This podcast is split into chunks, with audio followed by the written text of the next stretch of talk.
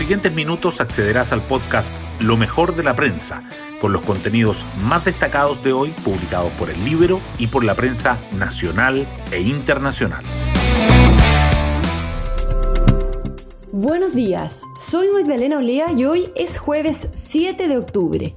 Misión cumplida, escribió en su cuenta de Twitter la convencional del Partido Comunista Valentina Miranda, que junto al también comunista Marco Barraza impulsaron la figura del plebiscito dirimente en la Convención Constitucional. Y así fue. Con votos de la izquierda, se aprobó que las normas que no alcancen los dos tercios y cumplan con ciertos requisitos sean llevadas a un referéndum. Es la noticia que marca hoy la prensa, donde también se cuenta que la centro derecha buscará ir hasta la Corte Suprema puesto que no se respetan las normas acordadas para la convención. Algo que en todo caso no se ve fácil, puesto que si bien su postura es compartida por figuras de la centro izquierda, este sector no estaría dispuesto a dar ese paso. Las portadas del día. La Convención Constitucional regresa a los titulares de apertura de los diarios tras ratificar los plebiscitos dirimentes. El Mercurio dice que Vamos por Chile estudia un requerimiento para recurrir a la Corte Suprema, mientras que la tercera agrega que los plebiscitos deben ser aprobados por una reforma constitucional. Por otra parte, el Libero informa que Proboste lanzará su programa para un gobierno de transición. La anunciada acusación constitucional contra el presidente por la venta de Dominga también sigue presente. El Mercurio destaca la opinión del exministro Francisco Vidal sobre el libelo y dice que le parece políticamente incorrecto y la tercera resalta las dudas del comando de Boric. El debate en el Senado sobre el cuarto retiro de ahorros previsionales igualmente sobresale. El Mercurio remarca que los senadores de oposición siguen divididos. La tercera señala que Hacienda detalla el deterioro de los indicadores por los giros de fondos y el diario financiero afirma que Proboste avanza en su intento por alinear a los senadores y pierde fuerza la inclusión de la renta vitalicia.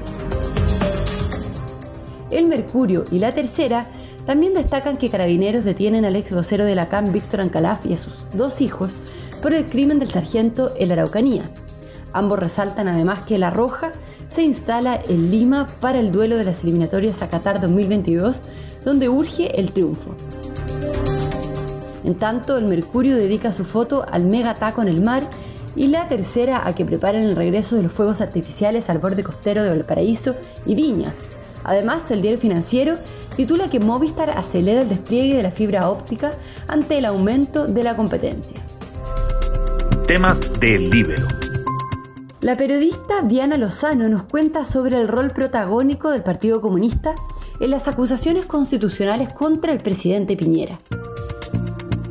Protagónico ha sido el papel del Partido Comunista cuando de acusaciones constitucionales en contra del presidente Sebastián Piñera se trata tanto en la que pretenden interponer la semana que viene por el caso Dominga, que fue incluido en la investigación periodística Pandora Papers, como en la que fue presentada en el año 2019 después de las manifestaciones de octubre de ese año, han sido miembros del Partido Comunista los que han figurado en la primera fila de esas acciones.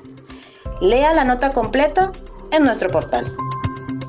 Pueden encontrar esta nota en www.ellibero.cl. Hoy destacamos de la prensa.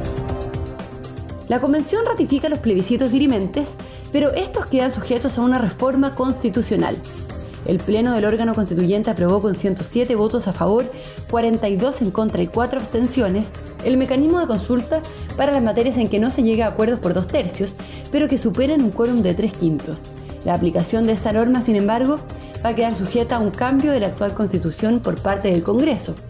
En Vamos por Chile afirmaron que es un error grave y anunciaron que estudian un requerimiento a la Corte Suprema. El anuncio de la acusación constitucional contra el presidente Piñera sorprendió y molestó al Ejecutivo, que pensaba, tras un primer sondeo entre los parlamentarios, que no había piso.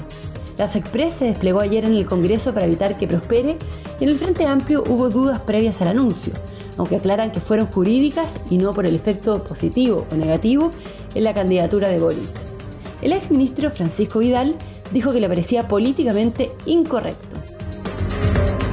La senadora y candidata presidencial de la DC, Yanna Proboste, avanza en su intento de alinear a los senadores para apoyar un cuarto retiro y se reunió con sus colegas de oposición para buscar una postura unitaria.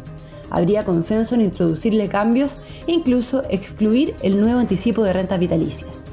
En tanto, el ministro de Hacienda dio cuenta del deterioro de los indicadores por los giros previos y el presidente del Banco Central afirmó que la profundidad del mercado de capitales ha caído en 20 puntos del PIB.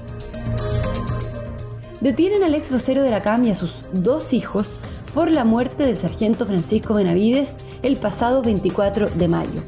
Testimonios revelan advertencias a carabineros antes del crimen. Supo que nos llegaron fusiles nuevos, habría dicho uno de los hijos de Víctor Ancalaf a un funcionario policial. Tienen buenos chalecos, pero las balas igual pueden entrar, agregaría el ex vocero de la CAM. El fiscal regional de la Araucanía, Roberto Garrido, formalizará mañana a los imputados. Otras noticias. El gobierno flexibiliza las medidas para el ingreso de los turistas extranjeros y la industria celebra el anuncio. El Ministerio de Salud informó cambios en el plan Fronteras Protegidas a partir del 1 de noviembre, incluyendo el fin de la cuarentena a los viajeros extranjeros si es que dan negativo a una prueba de PCR en el país. El turismo valoró el anuncio.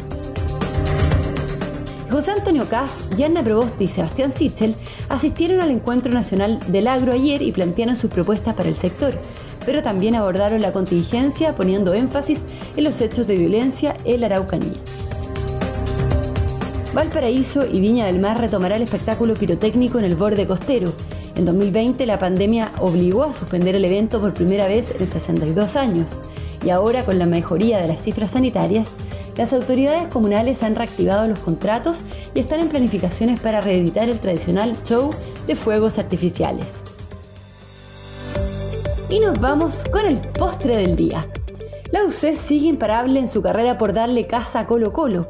Universidad Católica superó 2-1 a Unión Española en San Carlos, sumando la quinta victoria consecutiva desde que Cristian Palucci asumió la dirección del equipo, y quedando a dos puntos del cacique, pero con un partido menos. Bueno, yo me despido, espero que tengan muy buen día jueves y nos volvemos a encontrar mañana en un nuevo podcast, Lo mejor de la prensa.